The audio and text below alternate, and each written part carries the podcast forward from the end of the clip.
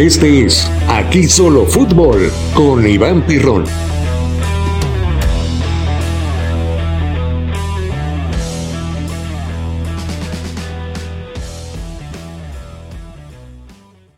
Amigos de Aquí Solo Fútbol, el podcast, bienvenidos al episodio 12, ya llegamos al episodio 12 y además combina con el mes 12, el mes de la Navidad, último mes del año, un año muy sufrido, un año complicado, ya lo sabemos, pero Estamos aquí, eso es lo más importante y les agradezco muchísimo por acompañarme en un episodio más de este, de este podcast que tampoco ha sido fácil, pero ahí vamos, ahí la, llevamos, ahí la llevamos.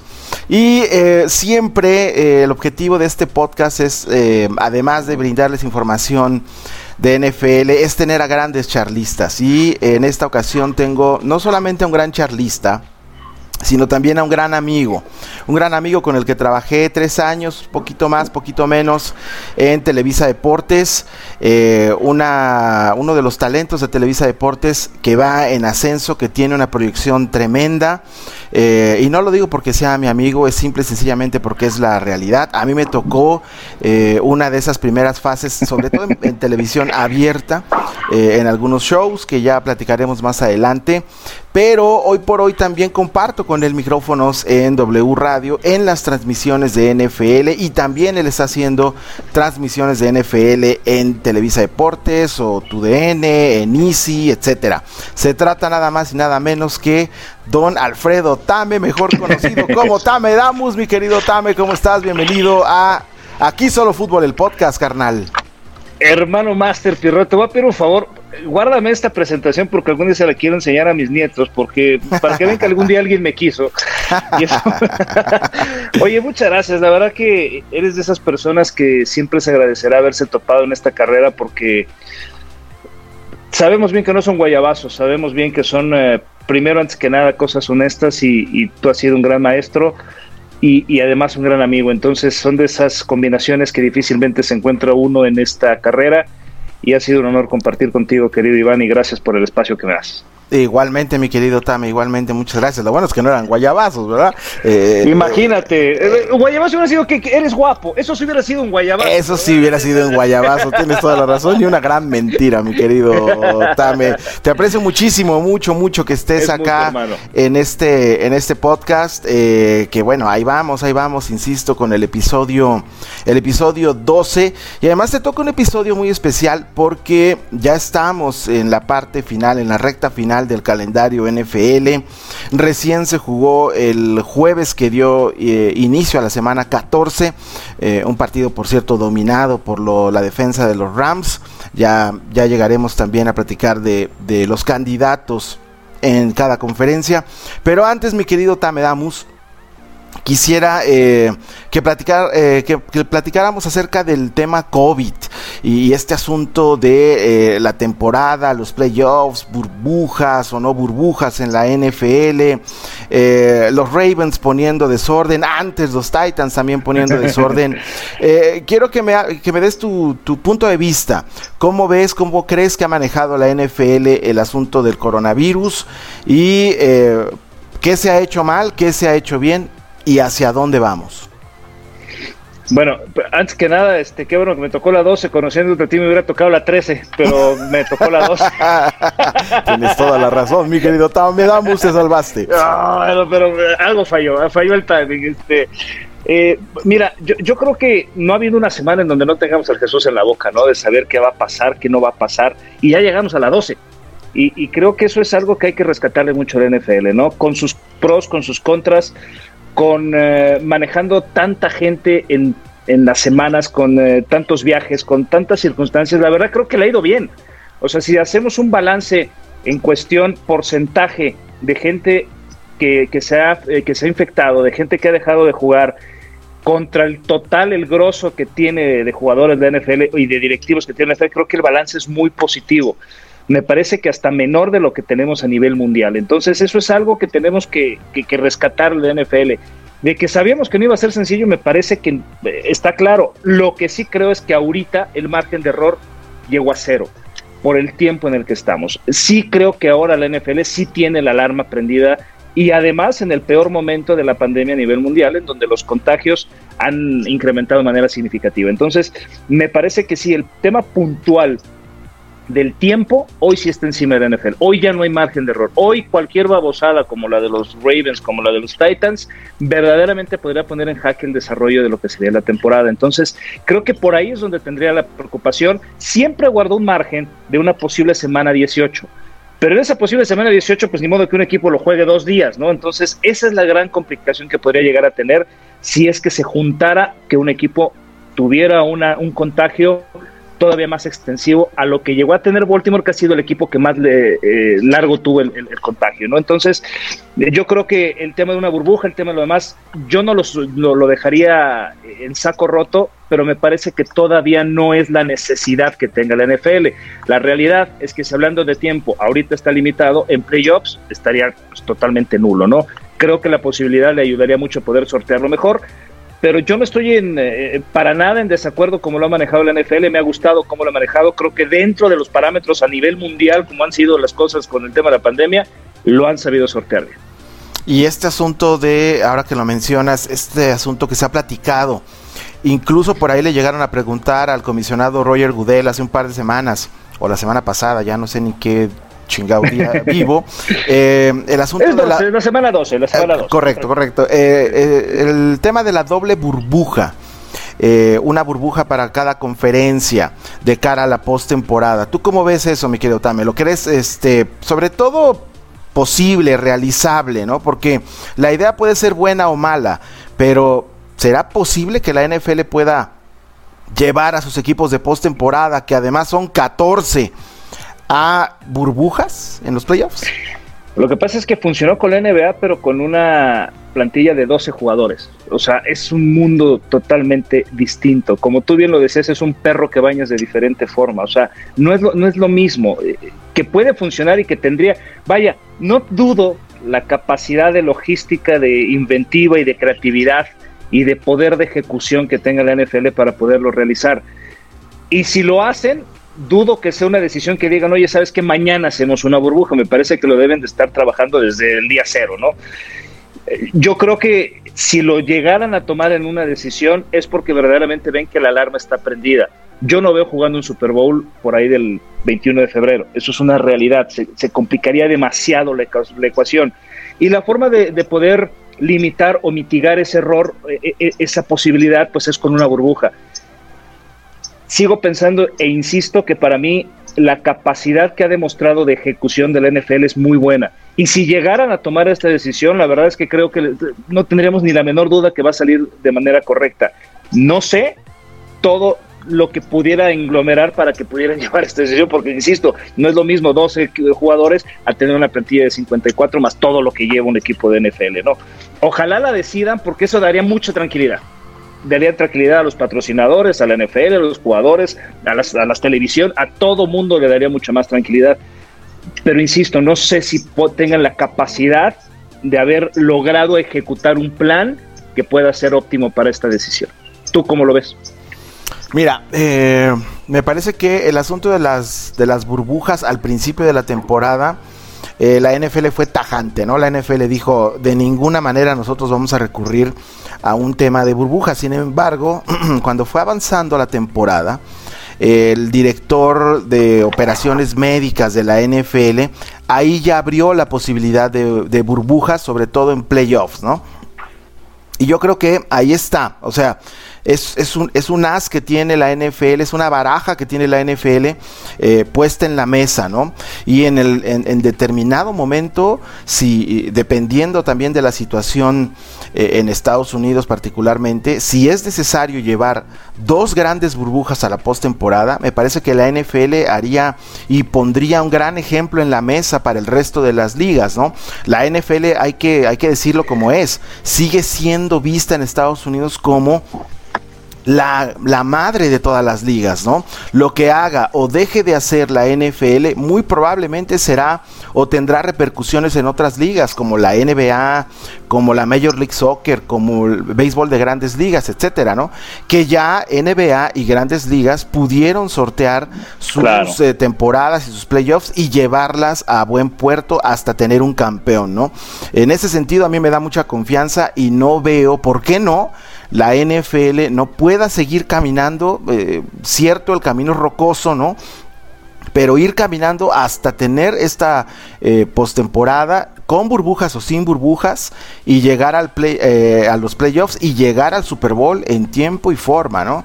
Ah, que el estadio en Tampa no va a tener una capacidad mayor al 30%, de acuerdo, ese es, ese es ya parte, lo sabíamos. Claro, ese es parte del, parte del juego y parte de las reglas eh, escritas y no escritas del 2020, ¿no? Y, y, para 2021 en sus principios también. Pero de que yo creo que vamos a tener el Super Bowl sí o sí en la fecha además indicada, que si no recuerdo mal es 7 de febrero, eh, eso también lo tengo muy, muy claro, ¿no? Y siempre. Es que estarás de acuerdo, Iván, perdón que te interrumpa, pero creo que el, el, objetivo de Godel es, puedo dejar el puesto mañana, pero lo dejo con el Super Bowl jugándose en la fecha que se acordó y me vale madre lo que pasa. No sé si tú tengas esa percepción. Sí, sí, sí, y, y no solamente es eh, Roger Goodell, hay que, hay que decirlo claro. como es, la NFL es una industria, ¿no? Es una industria gigantesca, es una industria que maneja eh, números de 15 mil millones de dólares al año, ¿no? Obviamente las televisoras están súper interesadas en que todo esto también llegue a buen puerto y hay que preguntarle a la NBA la presión que tenía de las televisoras claro. para poder llevar a cabo eh, o terminar la, la, la, temporada. Lo mismo sucede eh, con la NFL, los dueños de los equipos por ahí también pusieron en la mesa la posibilidad de que no clasificaran siete, sino ocho equipos por conferencia porque están perdiendo dinero, Tame. Están perdiendo claro. dinero al no tener gente en los estadios es que de alguna forma tienes que buscar la manera de rescatar un 2020 que ha sido caótico, ¿no? Y particularmente en temas de salud, desde luego, pero en temas económicos, por ende. Entonces, yo creo que hoy en día, fíjate lo que acaba dejando, eh, los rezagos que acaba dejando positivos la, el 2020, es las industrias tienen que pensar en burbujas. Porque esto no va a acabar aquí, desgraciadamente. Sabemos que hoy fue el tema del COVID, más adelante, en los próximos años, vamos a topar con cosas semejantes y tenemos que estar preparados, tendremos que haber aprendido de esto para que no nos vuelva a agarrar con los dedos en la puerta.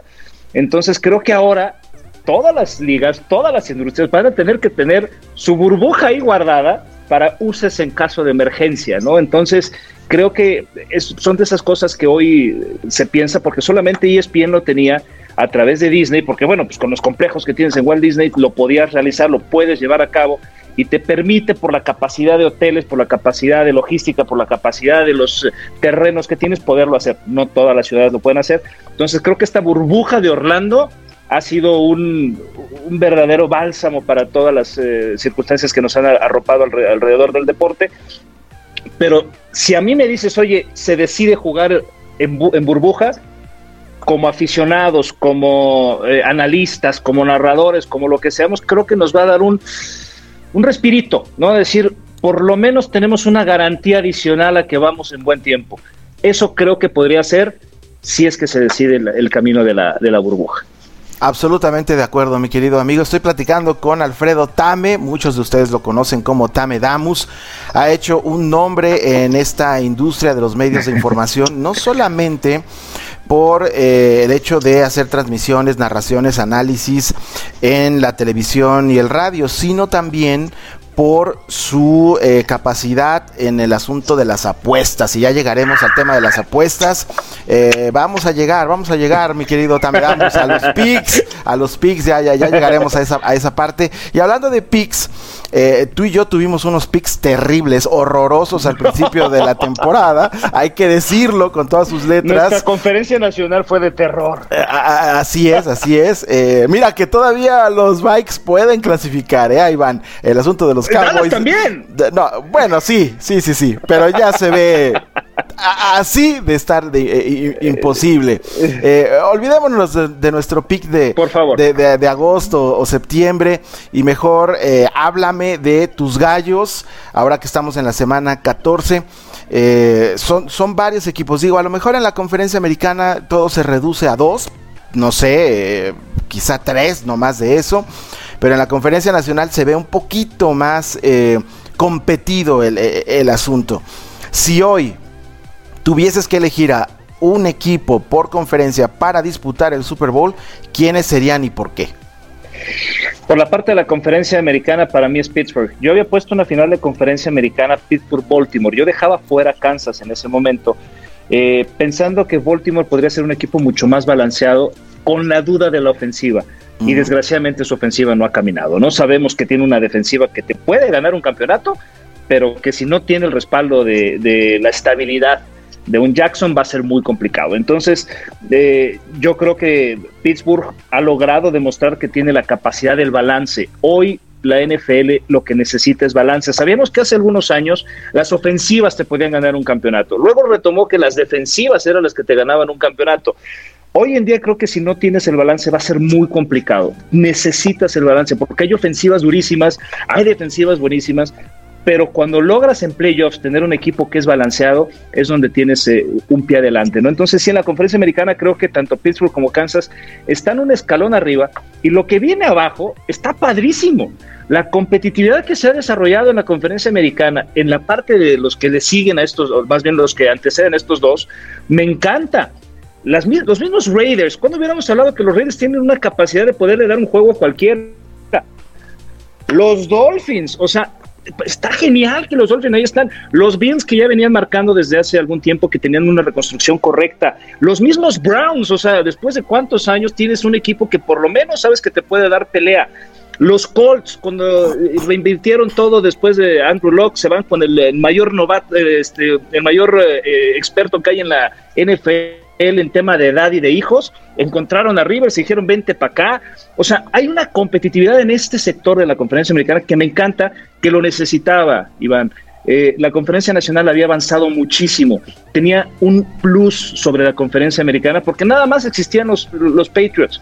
Hoy al quitarte a los Patriots se destapa la cloaca y empiezan a salir equipos que necesitaban salir. Y por la conferencia nacional me parece que no hay la menor duda que los Santos de Nueva Orleans llevan bandera. Me encanta lo que pueden hacer los Santos de Nueva Orleans. Ahí sí creo que es difícil quitarlos. Y para mí los Rams son, es el equipo que yo mencioné desde el inicio de la temporada que teníamos que seguirlo. Nadie lo volteaba a ver.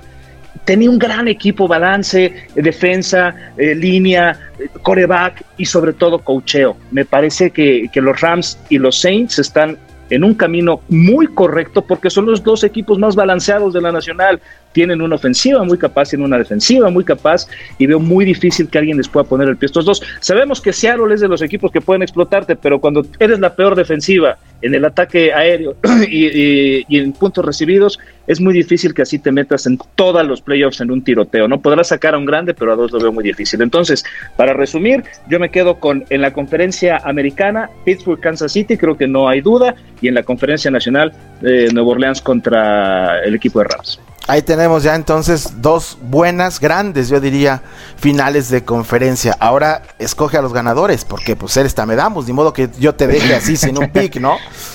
Oiga, oiga, eh, yo creo que el Super Bowl lo van a jugar los dos corebacks, dos de los tres corebacks más añejos que tiene hoy la NFL y me gusta para un Pittsburgh Nueva Orleans. Eh, y es más, cuidado, porque igual y Drew Brees no es el coreback del Super Bowl, muy probablemente lo sea Hill. Y son de esas historias que ya nos regaló en algún momento Filadelfia, cuando todo parecía que Wentz iba a ser el perfecto, llegó Foles y le dio una historia. Hoy lo que está haciendo Hill con el equipo, vale la pena resaltarlo. ¿eh? Entonces, yo me quedo con Pittsburgh Nueva Orleans como Super Bowl. Me gusta mucho esa posibilidad. Aunque los Rams para mí hoy es el mejor equipo del NFL. No tengo la menor duda, pero sí tengo la duda de Goff en el partido importante. Claro, totalmente de acuerdo. Y me gusta mucho, me gusta cómo piensas. Yo agregaría a la ecuación y como para meterle ruido también a los equipos en la conferencia eh, nacional, porque en la americana está muy claro, en la conferencia nacional a los Packers, a Green Bay. Sí, eh, Aaron Rodgers, eh, híjole, está jugando y se nota que está en una misión, ¿no? Después de lo que pasó la temporada pasada, valga la expresión, después de lo que sucedió en el draft, en donde Green Bay fue muy criticado por no llevarle receptores, tampoco en la agencia libre. parecía un hombre ahí en una isla solitario, ¿no? Y resulta que Rogers está jugando a nivel MVP. Eh, insisto, lo veo como en una misión. Eh, la defensiva de, de, los Packers. Me encantó eso de la misión. Se habla poco de, la, de, la, defensa de los Packers, pero es bastante buena, sobre todo el front seven. Eh, en fin, me parece que Green Bay es de esos equipos a los que hoy por hoy nadie quiere ver en postemporada, menos los Saints, porque ya fueron a la temporada, en la uh. temporada regular a ganarles en Nueva Orleans. En fin, eh, me parece que, que, Packers eh, entraría ahí, pero, pero me gusta, me gusta mucho cómo, cómo lo ves y, me parece que serían dos muy buenas eh, finales de conferencia y sobre todo un gran Super Bowl entre veteranos y es que lo llega a jugar el maestro Drew Brees. Y Oye, pero dime una cosa, una pregunta rapidísima. ¿Consideras que hay una mejor mancuerna matrimonio hoy en día que Rogers Adams? en la NFL, híjole, quizá es que ah, está bien complicado. Mira, lo que hacen Patrick Mahomes y Tyreek Hill, es irreal. O sea, a una defensa como la de los Bucks, 200 Pero si tú tuvieras que elegir un, un binomio, un matrimonio, ¿cuál escogías para tu equipo? Rogers Adams. Rogers sí, Adams. Sí, sí, sí, sí. Eh, es, increíble lo que esos dos hacen. Eh, y particularmente porque si tú le quitas a los Packers a la ofensiva, le quitas a Davante Adams, dime quién queda. Nadie. Dime a quién le lanza la, pelota. otra, otra gran pareja, otro gran dúo coreback receptor, pues Russell Wilson y DK Metcalf también. Eh, cuando se ponen en plan imparable, híjole, es súper complicado, ¿no? Ellos dos solitos te pueden ganar eh, el partido. Pero sí, si, tengo que elegir uno nada más, Aaron Rodgers y, Davante Adams, sin duda. ¿Tú con quién te quedas? Yo también, y creo que mucho se debe a que finalmente tienen un ataque terrestre correcto.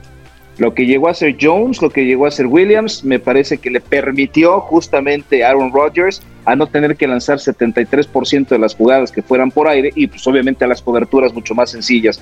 Eso le permitió a que cuando busca Adams es porque sabe que lo va a encontrar y porque tiene la capacidad. Entonces, creo que mucho de este gran matrimonio se le debe a que el ataque terrestre finalmente funciona y que una línea ofensiva le está dando el tiempo necesario a, Rodgers de encontrar las rutas de, Adams.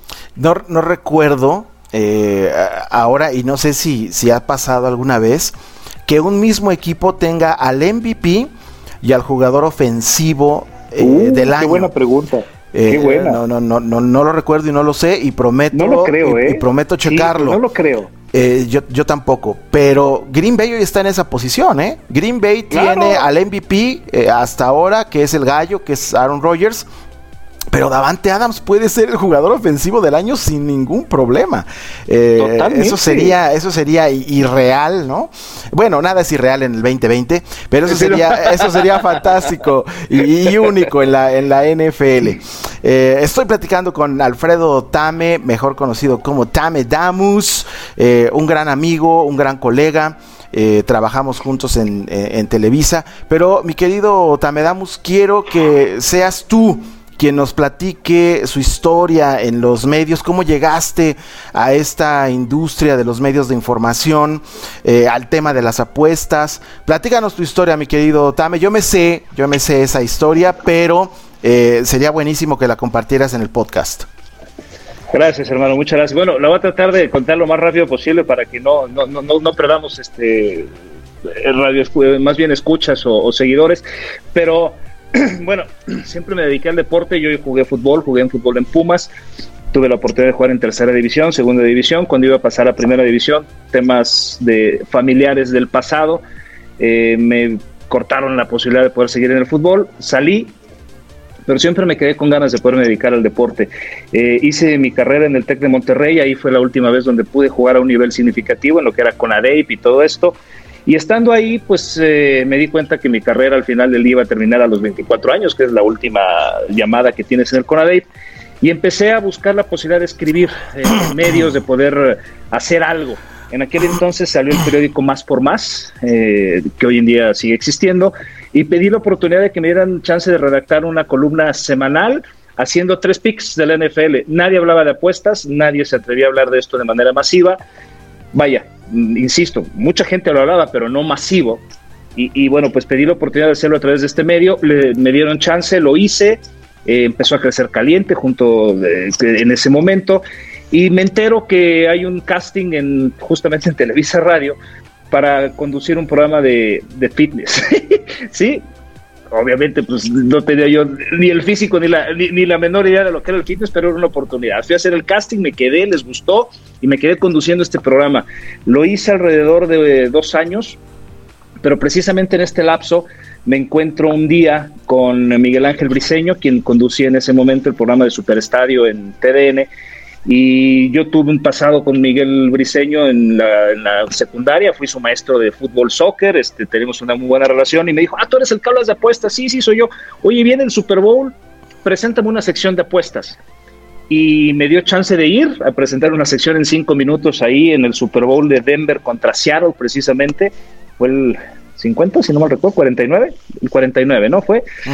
Y este, presenté la sección, gustó saliendo Sonia Villavicencio, una productora, me dijo, oye, hay un programa de NFL en radio que se llama Kickoff, lo conduce Ramón Aranza y Alejandro Centeno, Centeno está cubriendo el Super Bowl, necesito que me eches la mano y venme a hablar de apuestas.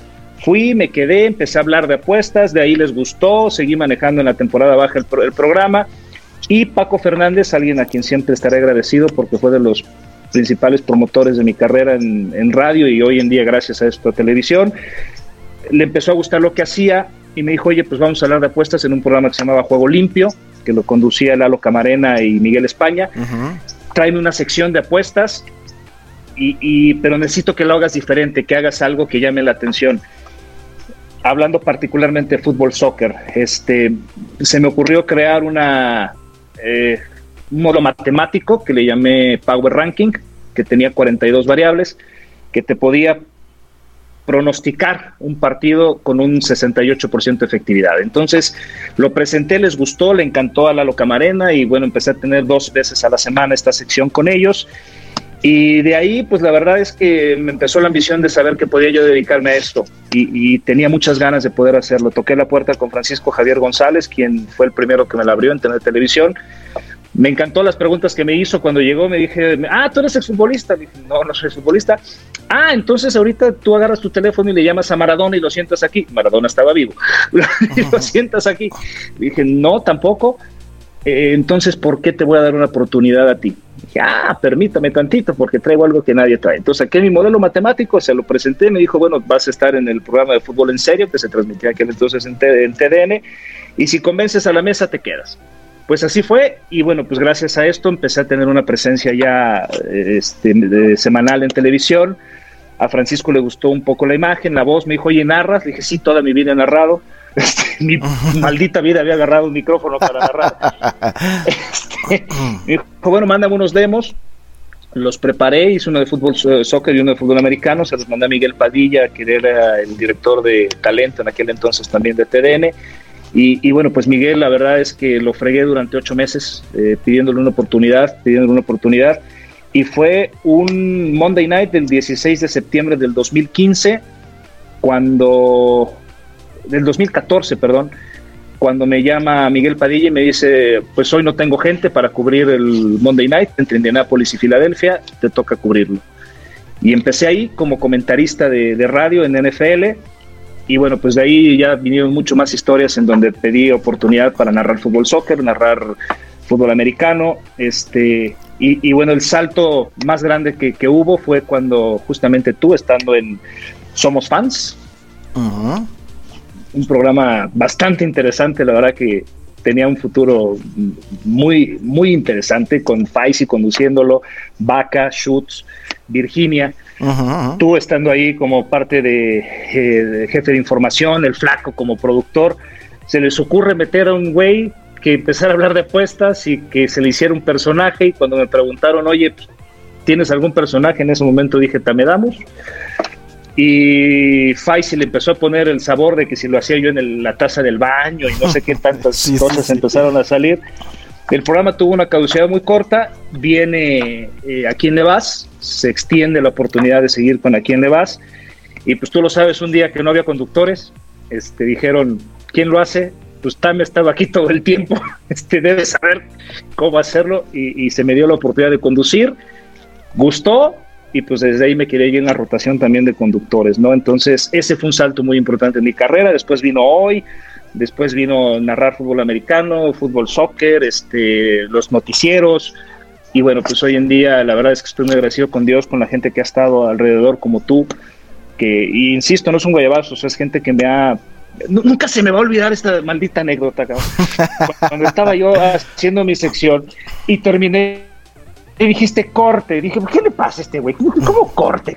Dijiste, dijiste 17 veces el equipo. Dije, no es cierto, güey. Nunca dije 17 veces. Póngale otra vez.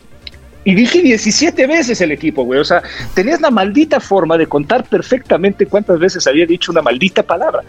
Y, esas son cosas que a ti te admiro mucho, ese, ese colmillo y ese olfato que tienes para poder detectar cosas positivas y cosas negativas ha sido maravilloso. Y bueno, pues hoy en día aquí estamos, este, tuvo un programa ya eh, como conductor principal, desgraciadamente se acabó por el tema de la pandemia, que era los entrenamientos ahí en tu DN cuando se hace estos cambios. Este, creo que nos hemos consolidado los otros tres, tanto Ramón Aranza como tú y un servidor, como una tripleta eh, pues muy sólida en tema de radio en NFL. Creo que no, no, no, no, no lo digo con el cuello levantado, pero creo que somos la tripleta más sólida en NFL en radio que existe hoy en México sin menospreciar a mis compañeros, sin hacer nada, son grandes eh, capacidades, pero creo que esa sinergia que hemos logrado ha sido muy interesante y la gente lo percibe.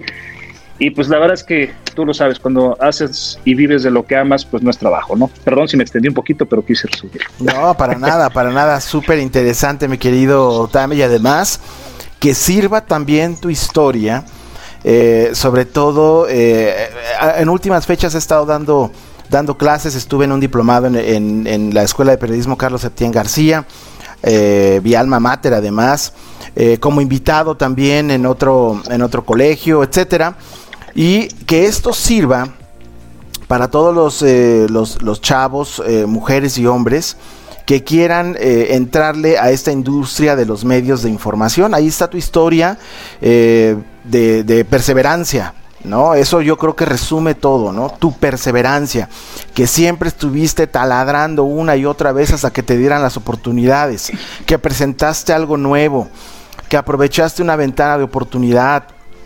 En fin, o sea, sumas todo eso, mi querido Tame, y el resultado es lo que tú hoy tienes, ¿no?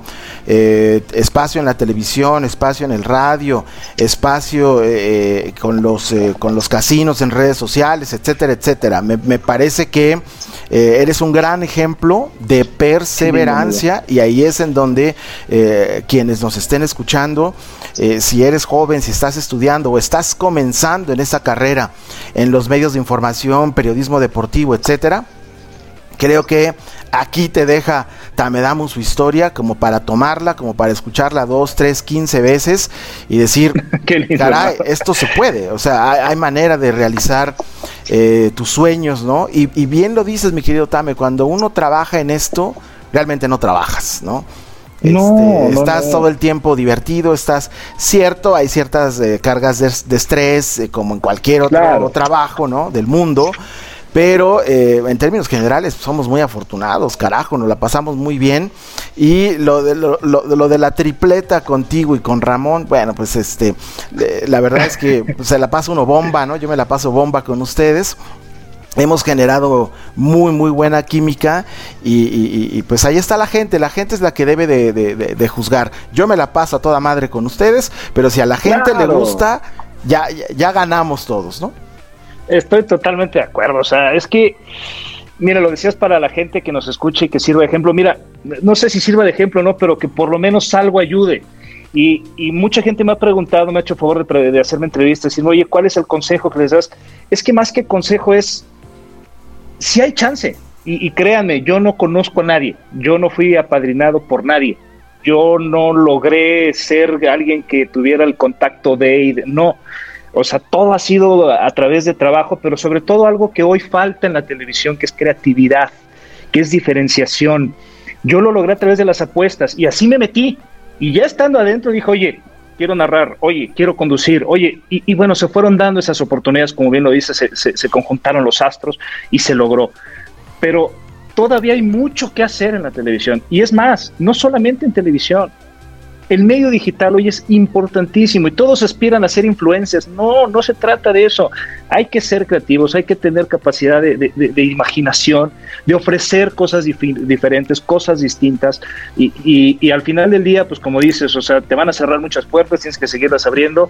Pero bien dice mi esposa un, un mensaje que siempre me ha gustado mucho que dice es, la suerte es la combinación del talento y la preparación. Cuando estás preparado, cuando tienes talento y cuando se te da la oportunidad, ahí la tienes que aprovechar, tienes que explotarla, tienes que sacarla lo, más fuerte posible. Entonces, pues si en algún momento creen que yo pueda este, decirles algo, encantado la vida, aquí estoy y gracias Iván por, por, permitirme expresar pues un poquito de lo que han sido, si bien parecerían muchos años, son seis años nada más de carrera, este, pero pues que la verdad la, he pasado de manera increíble. Todas las cosas que han sucedido en seis años, mi querido Tame, eh, eh, felicidades hermano, la verdad es que ha sido un ascenso eh, meteórico, como dice el cliché, pero, pero es la realidad contigo, ¿no? La realidad contigo. pues estoy platicando con, ya lo escucharon, Alfredo Tame, Tame Damus, super brother, super carnal, trabajé con él eh, tres años en Televisa Deportes y, y hoy por hoy un colega con el que comparto micrófono en W Deportes en las transmisiones, particularmente las de las de Monday Night ahí en Radiopolis. Mi querido Tamedamus, dos temas antes de llegar a los picks, porque ni modo de tener de invitado a Tame y no tener una zona de picks. O sea, ¿de qué estamos hablando? Es comer al McDonald's y pedir una ensalada. Exactamente. No, no, no, no está bien. No está bien que hagas eso. No, no está bien. Dos temas, dos temas antes de llegar a, a los picks. Uno es la situación de los Dallas Cowboys y otro es el posible, porque sigue siendo un rumor, regreso de Bill Cowher a la NFL. Bill Cowher, el ex coach durante 15 temporadas de los Steelers, dos visitas al Super Bowl, un título. Suena, suena para un equipo de la NFL, pero antes los Dallas Cowboys. Es un desastre ese equipo, mi querido Tame. Si puedes decir en dos palabras la peor de las relaciones tóxicas que existen en el mundo, esas dos palabras son Dallas Cowboys. Es increíble la manera en la que este equipo parece eh, autodestruirse, ¿no? Eh, la, toma de decisiones, la agencia libre, el head coach, eh, Dak Prescott, etcétera, etcétera, etcétera. Pero ahora que menciona Dak Prescott, vamos a centrarnos únicamente en el quarterback de los Dallas Cowboys. ¿Regresa o no regresa Dak Prescott a Dallas en 2021? ¿Tú cómo la ves? Bueno, lo que mencionas de la relación tóxica es clarísimo, ¿no? Este, creo que lo que lo, lo, peor que le puede pasar a un equipo del deporte que sea es volverte intrascendente. Y creo que eso es lo que le pasó a Dallas. Hoy en día es intrascendente. Ya, ya es un tema en donde desgraciadamente es una pena lo que pasa y, con una afición tan grande, pero ya es intrascendente. Ya no te das cuenta si, si va bien, si va mal, ya no, ya no genera esa, y, esa situación con y, y mira, Tame, perdona que te interrumpa, pero ahora que mencionas eso de intrascendente, tienes tu punto, ¿eh? ¿Eh? Recién los acaban de mover de un partido de Sunday Night que tenían programado contra San Francisco y por primera vez en la historia quitan a los Cowboys de un juego de prime time para poner otro, otro partido que además es Cleveland Giants, ¿no? No, no, no, bueno, el, mensaje es durísimo, qué buen dato ese para reforzar eh, lo que mencionaba. Y, con respecto a, Dak, creo que sería el peor error todavía más grande de haberle pagado lo que le pagaron a Elliot y de haberse traído a McCarthy. Eh, el peor error sería no regresarlo. El mensaje que pueden dar, particularmente Jerry Jones, al regresar a Dakota Prescott es: somos humanos. Que creo que eso necesito urgentemente decir, Dallas, somos humanos. Después, sabemos que Dak no había firmado porque precisamente el tema del contrato y que quería mucha lana, hoy ya no va a existir esa, esa discusión. Hoy más bien, pues quien tiene la sartén por el mango es Dallas. Yo creo que va a regresar, va a regresar bien, va a regresar fuerte.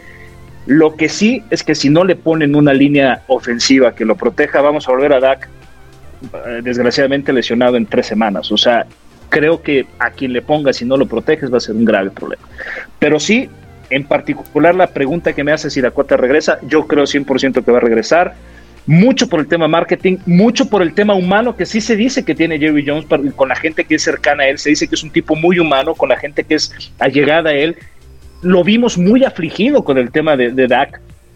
Entonces creo que ese factor humano va a hacer que Dakota regrese y además pues es un tipo capaz, tiene mucha capacidad. No va a regresar con el contrato que él quería. Creo que eso también es un aliciente para, para Dallas, para decir, oye, pues hoy te quiero regresar, pero ahora te ofrezco esto. Entonces creo que se va a dar la combinación de factores para volver a ver a Dakota con Dallas. ¿Tú qué opinas? Híjole, no, no, lo sé. O sea, quiero pensar que sí, que Dak Prescott va a firmar con los Dallas Cowboys, que va a ser muy cercano además al dinero que él pretende eh, 40 millones de, dólares por temporada, quizá incluso un poco más, porque conforme pasan los días, eh, Dak Prescott se encarece, esa es la realidad, ¿no? Se encarece. Eso es un gran punto, ¿eh? Se encarece. Es un gran eh, punto. Un, coreback, eh, sobre todo un coreback que ya demostró que puede ganar en una franquicia NFL, cada día que pasa se encarece un poco más, ¿no? Y yo creo que Jerry, Jerry Jones lo sabe. Eso por un lado. Sin embargo, eh, yo creo que Dak Prescott también tiene que tomar en cuenta, y estoy seguro que lo hace, que esa franquicia es un polvorín, o sea, esa franquicia está a nada de terminar de desmoronarse, ¿no? Los jugadores se le voltearon en algún punto a McCarthy. Eh, la defensiva no existe y además no, no la van a arreglar en 15 minutos, y tú lo sabes, mi querido Tame. Les va a costar muchísimo eh, poder arreglar una defensa que, si, sin una buena defensiva, sin una defensiva decente, no vas a hacer absolutamente nada en la, en la NFL. Ve a Russell Wilson, ¿no? Es Russell Wilson, tiene a DK Metcalf, tienen un ataque de alto octanaje. Y sin embargo, sufren porque su defensa es muy mala. Su defensiva no los mantiene eh, en los partidos, ¿no? Es una situación muy similar a la que Dak Prescott podría enfrentarse eh, en Dallas. Y él sabe el valor que tiene en el mercado. Entonces, imagínate, o sea, que los Santos de Nueva Orleans se interesen en Dak Prescott. Con ese equipazo, con ese coach, con esa organización, esa franquicia, Dios mío, o sea, no hay absolutamente nada que pensar, ¿no? Eh, los mismos, el mismo Washington Football Team podría eh, eh, en, determinado momento interesarse, ¿no? Porque sabemos que Alex Smith... Con Alex Smith, pues ya, ya se pueden acostumbrar a ser el, equipo que regrese a los lastimados. ¿no? Claro, claro, y además, bueno, Alex Smith sabemos es un veterano y probablemente no regrese en la, en la temporada 2021 y si lo hace, pues no veo a Ron Rivera colocándolo como, como coreback uno, ¿no? Como, como titular.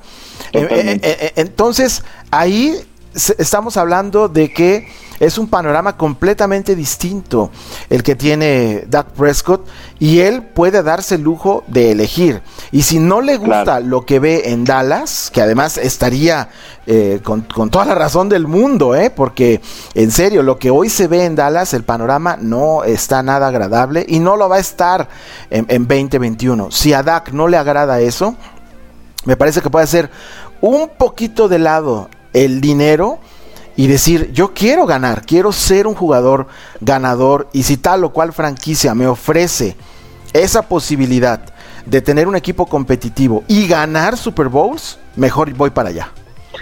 Yo te voy a decir una cosa, yo creo que, o sea, tienes toda la razón, pero creo que Jerry Jones todavía tiene un dejo de ser alguien inteligente. Y si hace que en este proceso de recuperación lo convence emocionalmente de que él es vaquero y que lo va a apoyar y que haya estado, esa es la forma de convencerlo. ¿eh?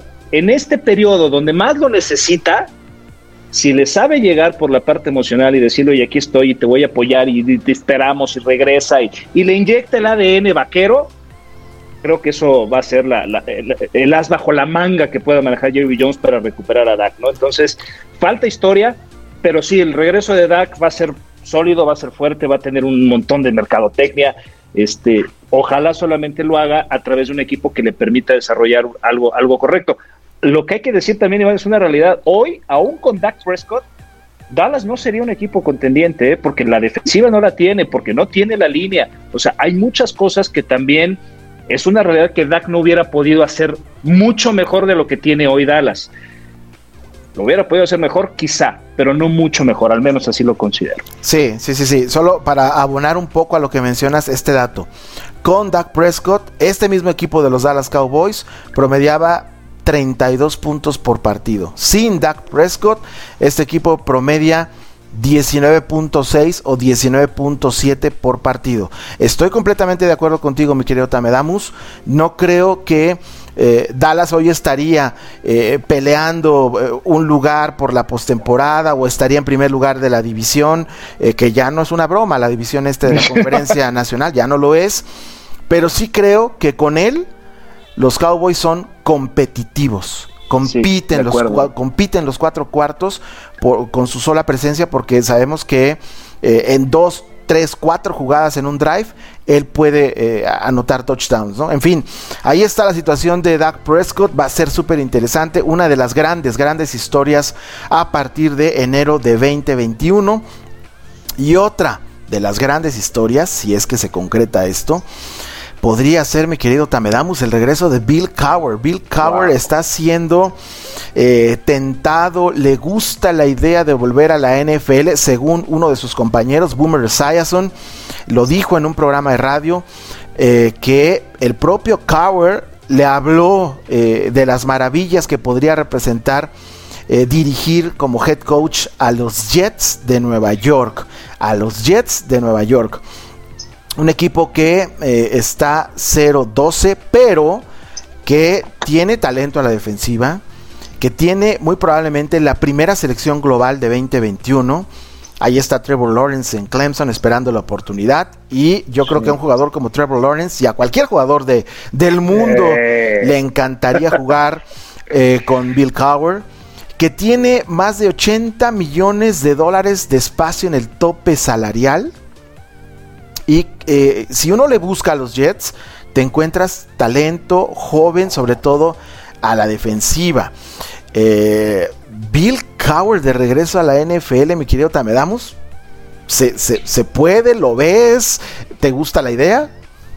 Me fascina, me fascina. Recuerdo que hace no más de cinco años, Miami, Oakland, en aquel entonces, y, los Browns lo estuvieron buscando de manera fuerte, ¿no? Y, estuvieron cerca de convencerlo. Algo encontró él en el proyecto que no le gustó. Los eh, Raiders alcanzaron a convencer a Gruden y regresó Gruden y hoy vemos que todavía no toma esa curva. Fue un contrato de 10 años, el más eh, caro de la historia para un head coach, pero que todavía no alcanza a tomar esa fortaleza necesaria, pero que ya vemos un incremento, ¿no? Bueno, hasta un cambio de franquicia.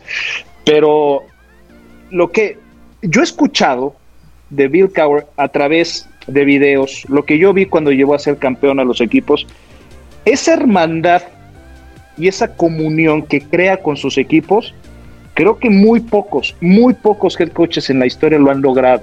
El respeto que le tienen, la forma en que lo... Vaya, creo que es un... Eh, hoy, lo, después de lo que vimos cuando eh, Jimmy Johnson entra al tema del Salón de la Fama, cómo reacciona Troy Aikman, todas estas cosas, te habla de la importancia de que exista un head coach que sea hermano, que sepa armar estos equipos, que más allá del talento, la mentalidad de saber ser campeones.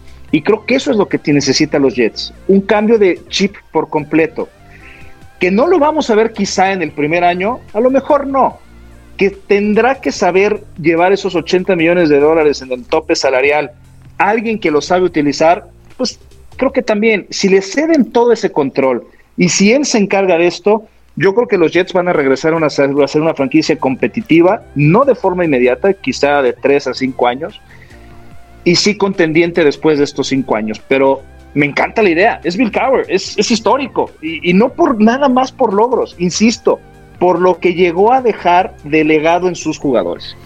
Y además, mi querido Tame, el, el, ingrediente extra, ¿no? La cereza en el pastel.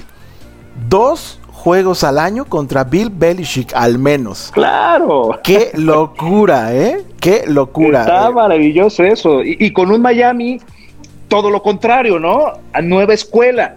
Con un coach Flores, con un Tua, que traen ahora una sinergia del el segundo equipo más joven del NFL con Miami. Uh -huh, Entonces, uh -huh. se empieza a hacer una eh, división interesante donde quien no ha levantado la mano son los Jets. Los Bills ahí están y tienen en Allen uno de los mejores corebacks que existen hoy en NFL y una defensa sólida y, lo están haciendo bien. Los Dolphins con juventud. Eh, los Patriots se van a recuperar. Pues es una transición post-era Brady. Pero los Jets no han levantado la mano. Y qué mejor manera de hacerlo que traer, trayendo uno de los históricos más grandes que ha tenido la NFL. Sí, sí, sí. Suena muy bien. Eh, ojalá, digo, yo no le voy a los Jets, pero sí me gusta eh, la idea de tener. ¿Quiénes a... son los Jets? no seas malo, sí tiene su afición. Eh, Pep vaya, Segarra, que me escuche. Pep Segarra, Poncho Mancilla, le mando un abrazo, también le va a los, a, a los Jets. Mira, tener a un head coach de ese tamaño de regreso en la NFL siempre es bueno. Ponlo en la claro. franquicia que tú quieras, pero Bill Cowher es un ganador. Eso está más que probado. Y con, y con, los, con los Jets sería una historia eh, fascinante. Y la verdad, mi querido Tami, como bien lo mencionas, ya le hace falta a los Jets, ¿no? O sea, ya, ya por favor. O sea, ahí están los Browns. Los Browns eligieron a la persona, parece indicada como head coach. Y ese equipo ya ganó nueve partidos y tienen este Monday Night un duelo durísimo contra los Ravens. Pero si ganan los Browns, abusados con ese, con ese equipo que ya encontró la fórmula, que tiene identidad. Y eso es lo que no tienen los Jets. Los Jets no tienen identidad. Los Jets, ¿No? ¿quiénes son? ¿A qué juegan? Eh, no, no, no, no tienen una identidad y eso les, les pasa les pasa factura, ¿no? Pero ahí está el, el tema de Bill Cowher y Dak Prescott dos grandes historias para 2021 eh, y ojalá los, los podamos ver de regreso. A Dak en los Cowboys, porque sí me gusta esa idea. Y a sí. Bill Cowher en la NFL. Si son los Jets. Imagínatelo adelante. con Lawrence, ¿eh? Híjole, híjole. Este, digo. Lo ma... quiso con Roethlisberger. Claro. Con, con Roethlisberger. O sea, lo, lo, que, lo que logró hacer con un Pittsburgh que hoy se mantiene con esa ideología gracias a Cowher, lo veo a través de Lawrence. Lo veo a través de Lores, me encanta. Sí, me sí, encanta bueno, a, a, al, al, final, eh, Rotlisberger eh, gana un Super Bowl con Bill Cowher. Eh, sí, sí, sí. Pese a Rotlisberger, porque era muy joven y además ese, es el coreback que ha ganado un Super Bowl con el peor rating de la historia, ¿no? Claro. Pero ese equipo era mucho más que el coreback. Era mucho, mucho más. Tenía una gran corazón. defensiva, tenía un gran corazón, estaban bien coachados, etcétera, etcétera. Entonces, eh, eso lo puede hacer. Bill Cowher eh, de regreso y sabemos, mi querido Tame, que ese asunto del, del ego también es bien importante y de demostrar uh. Que puedo ganar un Super Bowl con una franquicia que hoy no ha ganado un solo partido, eso también Exacto. debe ser gasolina, ¿no? Para, para Bill Cowher. Claro. Por eso toman estos equipos, por eso Gruden tomó a Oakland, por eso, o sea, no es lo mismo llegar y decir, ahora agarro a los Patriotas, o ahora agarro a San Francisco, o agarro a Seattle sí, ya son franquicias hechas, jugadores hechos. Quieren reconstruir para que justamente lo diste en el clavo, el ego, el peor pecado capital que puede existir en nuestra era humanidad. Dicen, dicen que el ego no es buen consejero, pero eh, al final del día todos tenemos un poco o un mucho de eso. Así que si, si, si a Bill Cowher eh, este asunto de, de, del ego le, le, llama la atención dirigir a los Jets, una franquicia que parece hoy por hoy, bueno, no parece, está en la lona, está quebrada, tiene todo quebrado por dentro. Eh, pues la verdad es que sería muy, muy interesante eh, verlo de regreso en la NFL. Estoy platicando. Oye, hablas de sí. Lego. Hablas del ego y la verdad es que no sé por qué piensas esto. O sea, yo, por ejemplo, con el ego, yo le aconsejo al ego qué tiene que hacer. Entonces, no, no sé a qué te refieres. Claro, bueno, claro, eh, claro. Eh, como debe de ser. como debe de ser, mi querido Tamedamus. Estoy platicando con Alfredo Tame eh, comentarista, analista de NFL y también de otros deportes. Es además una de las voces reconocidas, autorizadas en la Liga Femenil de, fútbol aquí en México. Eh, por cierto, tienes, tienes la, la final, mi querido Tami. Sí, la vamos a llevar este, con esta mancuerna tan maravillosa que he creado con Ramón Aranza. Este, dos estilos totalmente distintos y, que hemos sabido embonar muy bien. Este, ustedes saben que de pronto me gusta decir muchas estupideces y, él dentro de esa amabilidad de voz que tiene, esa, esa voz tan amigable que tiene, este, lo mismo es como ser humano. Así como lo escuchan a Ramón, es como es él y, supimos embonar mucho en esa parte. Nos toca la final el lunes, este, la final de vuelta entre Tigres y Rayadas. Y pues la verdad que es un honor, será la primer final que, yo narre de un torneo importante. Me tocó narrar la final de un Mundial Sub-17, pero pues la verdad estamos muy emocionados. Es una liga que he trabajado mucho, que me ha gustado mucho el poderla llevar. Tiene un gran desarrollo, tiene un gran potencial y bueno, pues ser parte de esta liga también ha sido algo bastante enriquecedor. Sí, cómo no, cómo no. ¿Y quién te gusta para, para ganar la final? Tigres, Tigres creo que no, esta vez no se la quiten, ni más cerrando en el volcán. No veo cómo se la vayan a quitar. Pues ahí está, ahí está el, primero de los picks que le voy a pedir a Alfredo Tame, porque ahora justamente estamos entrando a la zona de los picks en Aquí Solo Fútbol, el podcast presentados por London Betting Shop. Estos son los picks de la semana presentados por London Betting Shop.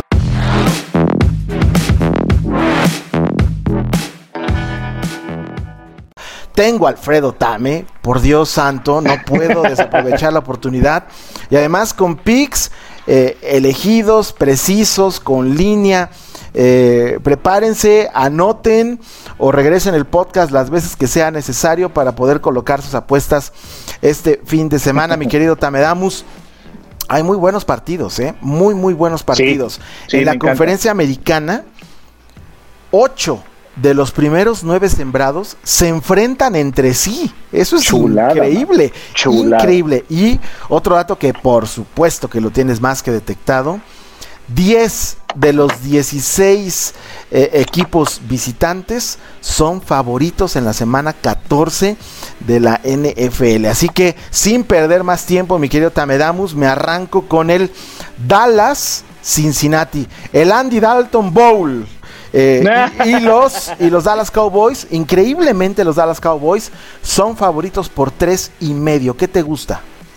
Me encanta Dallas. Me encanta Dallas porque sabe Cincinnati que de perder este partido tiene garantizada la primera selección. Así de sencillo y por eso lo digo. ¿eh?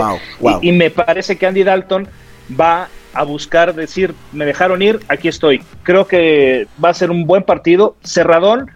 Me encanta Dallas y, creo que pues en este momento yo los tomaría ganando por cuatro puntos. Dallas por cuatro puntos. ¿Qué les parece? Yo estoy con los Bengals. Eh, este equipo en las últimas tres semanas, si no recuerdo mal, solamente ha aceptado 19 puntos por partido. Cierto, no ganan los Bengals, pero la defensiva juega bastante bien. Del, otro lado, del, otro lado del balón, están unos Dallas Cowboys a los que les cuesta muchísimo mover eh, la pelota de manera consistente. Tuvieron sus ratitos contra los Ravens, que por cierto es una buena defensa. Tuvieron sus ratitos y por ahí les alcanzaron a mover la pelota. Pero ya cuando entran yarda 30, yarda 20 del rival, les cuesta mucho sacar eh, puntos. Creo que va a ser un partido, como tú lo anticipas, muy cerrado, incluso entretenido. Eh, si le vas a los Dallas Cowboys eh, yo creo que no, no, te pierdas el juego porque va a, estar, bueno. Va a estar bueno, va, a estar en el alambre, en, en, el cuarto cuarto pero me parece que, eh, al menos para mí, una buena postura en este, en este partido es agarrar el handicap de, de, los Bengals, ¿no? Ese más tres y medio me encanta y, lo espero de pocos puntos, no me metería con el over-under, pero sí lo espero de pocos puntos por este asunto de, la defensa de los Bengals que en, estas últimas semanas eh, se dobla esa defensa pero no se quiebra. Así que ahí están las recomendaciones. Y luego este partido, eh, a propósito de tu gorra, que por cierto está muy bonita, mi querido Tamedamus. A la orden, a la orden. Kansas City Chiefs, los campeones, visitando a los Miami Dolphins. Y Kansas City es favorito por 7 puntos. ¿Qué te gusta en este juego?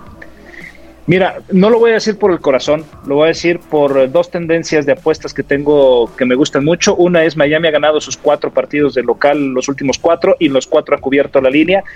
Y los Chiefs han perdido los últimos cuatro de visitante contra la línea. Por lo tanto, son de esos juegos en donde parecería que es fácil para los Chiefs por lo menos sacar el juego, va a encontrar la manera de complicarle la historia a los Delfines con una defensa que le va a estar poniendo mucha presión a, Mahomes. Creo que van a forzar turnovers. Veo un partido muy parecido a lo que perdieron precisamente frente a Las Vegas eh, los Chiefs y lo va a ganar Miami. ¿eh? No va a cubrir la línea nada más, lo va a ganar Miami. No lo estoy diciendo de corazón, yo sé que podría pensarse, pero bueno, más allá de razones, no tengo dudas. Y, me parece que, que, se lo va a acabar llevando los Delfines. Ahí está un gran pick del profe Tamedamus. Los Miami Dolphins le quitan, no le quitan lo invicto, pero sí le ganan a los eh, Kansas City Chiefs en casa. Y déjenme decirle, mi querido auditorio, que no puedo estar más de acuerdo con el señor Tamedamus.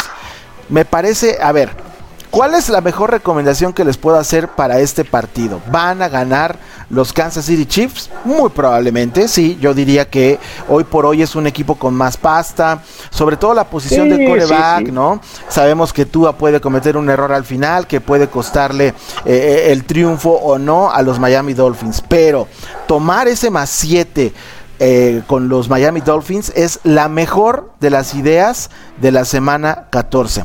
A ver, ¿a qué voy? Y lo que lo, acabas de decir, lo dijiste muy bien. El coach Flores. Él tiene toda la escuela. ¿De quién? De Bill Belichick.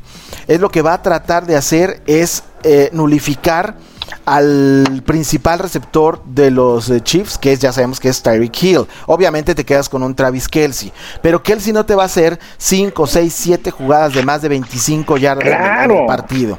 Concéntrate en Tyreek Hill, concéntrate en ponerle presión a Patrick Mahomes, que por cierto Miami lo puede hacer con cuatro hombres. Va a correr los riesgos de blitzearle a Patrick Mahomes. Eh, es de esos partidos en los que el rival le hace buen matchup a los Kansas City Chiefs. Sí. No estoy convencido que vaya a ganar Miami. No, no, no, no, podría decirlo con la, contundencia. Pero me parece que Kansas City no va a, cubrir este, ese, ese menos 7 es muy, muy alto. Es muy, muy alto. Yo no me iría. Me encanta Miami más 7. ¿eh? Imagínate, 7 y medio. No, no, no. Más me, lo tomamos. Me encanta, así que aquí sí los dos estamos absolutamente de acuerdo. Hay que tomar el más siete y medio de los Dolphins, por favor. No se equivoque, porque ya lo escucharon aquí. Y además lo dijo el profe, el profe Tamedamus. Otro partido que también está eh, muy bueno porque son dos equipos que en la conferencia nacional están peleando por un boleto a los playoffs. Los Minnesota Vikings visitan a Tom Bay, como ahora se le llama a los Bucks. Y el equipo de Tampa es favorito por seis y medio. Seis y medio, mi querido Tamedamus. Los Bucks vienen de la semana de descanso. Y la pregunta es si resolvieron sus diferencias entre Blues Arians y Tom Brady. ¿Tú cómo ves este, este juego?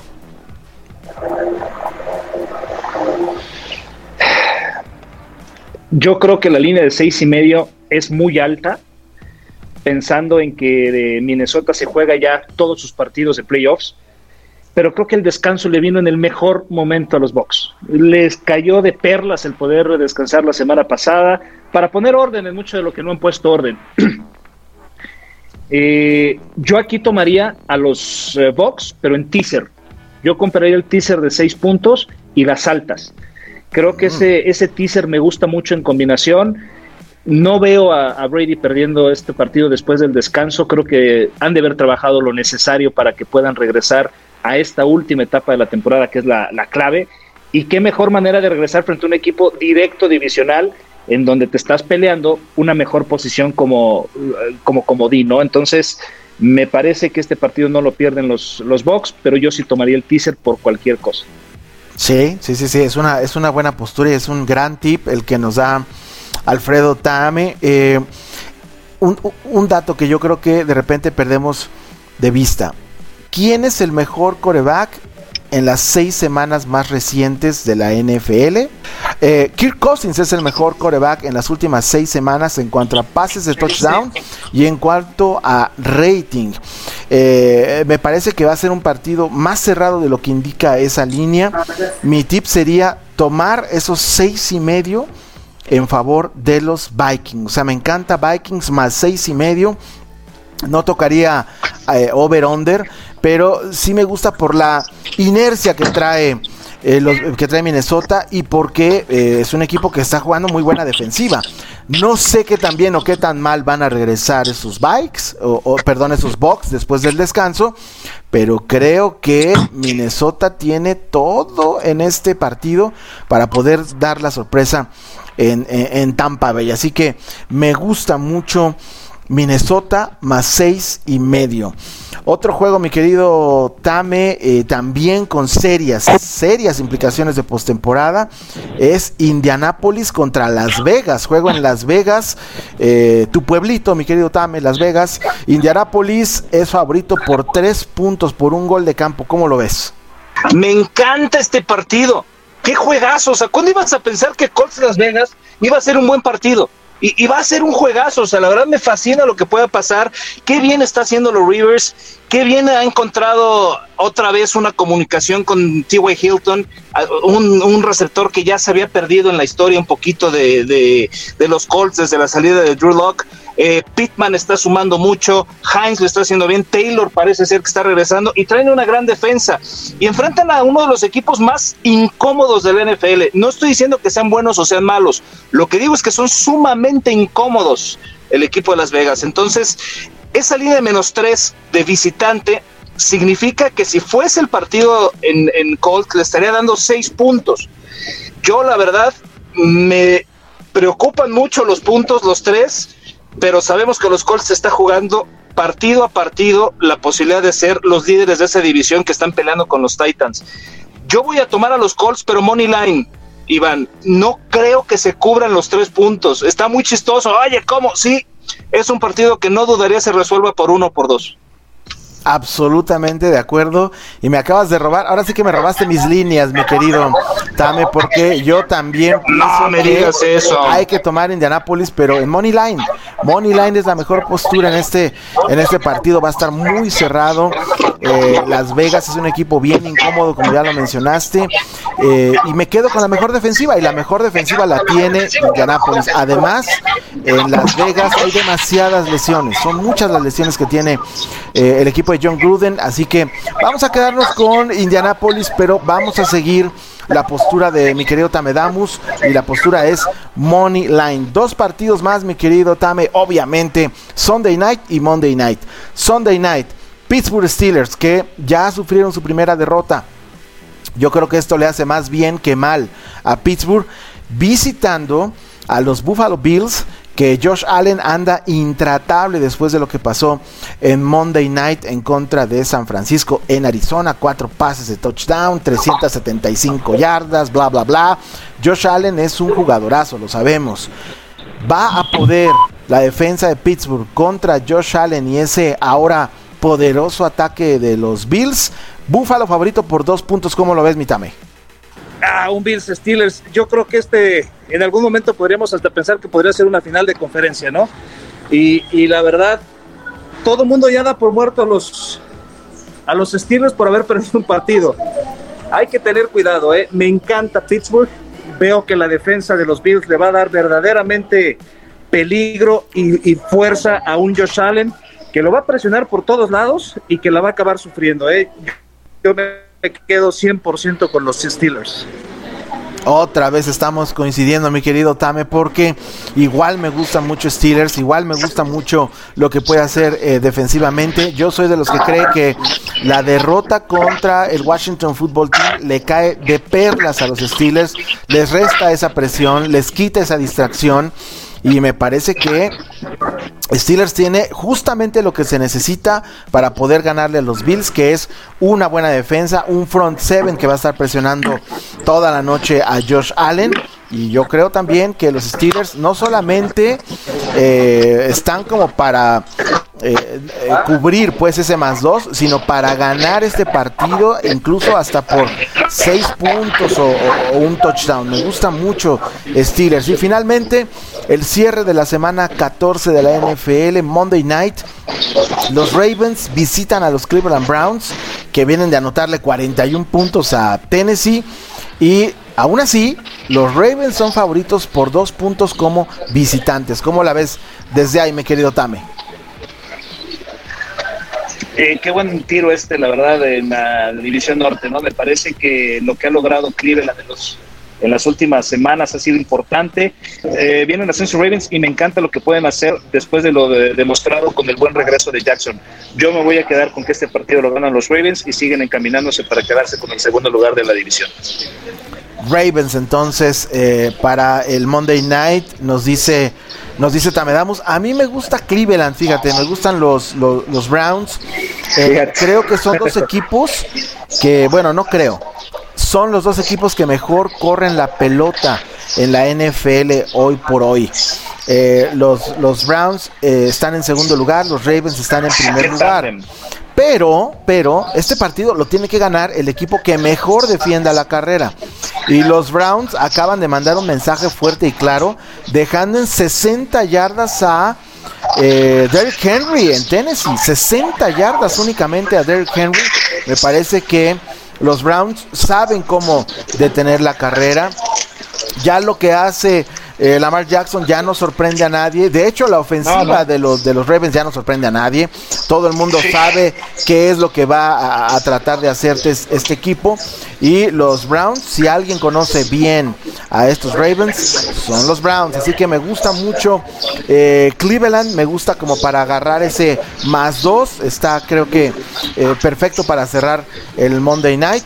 Ahora ya nos cambió de escenario mi querido Tame, manejó, ahora está en un restaurante. así la juega Tame Damos, es como, es como un mago. Nada más cerramos los ojos y aparecemos en otro lado. Exactamente, mi querido Tame. Y, bueno, antes de despedir, no quiero dejar de agradecerte mucho, mi querido Tame, por eh, regalarme esta hora, hora, 10, 12 minutitos que me, que me ofreciste de tu tiempo, valioso tiempo, para poder platicar conmigo en este podcast. Eh, muchas gracias, mi hermano. Eh, super charla, se fue de volada, mi hermanito. Iván, antes que nada, el respeto y admiración que tengo hacia ti es muy grande. De verdad, eres un gran maestro. Muchas gracias a ti por, por invitarme a un podcast que tú manejas y que lo haces de manera extraordinaria. De verdad pocos conocedores e insiders como tú en el tema de la NFL en México. Y, es un placer poder compartir contigo. Y personalmente hermano sabes lo que siento por ti, te quiero mucho, te mando un fuerte abrazo, te mereces lo mejor. Y, es un placer poder compartir contigo tanto en lo profesional como en lo personal. Igualmente mi querido Tame, fuerte abrazo para ti, para tu familia, eh, pues aquí estamos mi hermano, esta es tu casa, aquí solo fútbol el podcast, Igualmente. es tu casa. Bueno, esta no, la otra. Eh, exactamente, sí, eh, eh, esa no, este, porque ni, ni, ni, casa parece, pero eso más bien parece un restaurante, ¿verdad? Pero mi querido Tame, fuerte abrazo, gracias hermanito por, por acompañarme. Y ahí estamos y pues no nos despedimos, es un hasta luego porque nos vemos en el radio, ¿no? Así es, hermano, ahí estaremos y, cuando gustes, para mí es un honor poder compartir contigo y muchas, muchas gracias de nuevo, Iván. Al contrario, ahí está, es Alfredo Tame, se le conoce como Tamedamus, es un máster en el asunto de los picks, ya nos dio los picks de la semana 14 aquí en este podcast. Yo me despido, soy Iván Pirrón, este fue el episodio 12 de nuestro podcast y los esperamos a la próxima. Muchas gracias, cuídense mucho, no salgan de casa, está muy perra la situación, quédense en casa. Gracias mi querido Tame, suerte y abrazo a todos.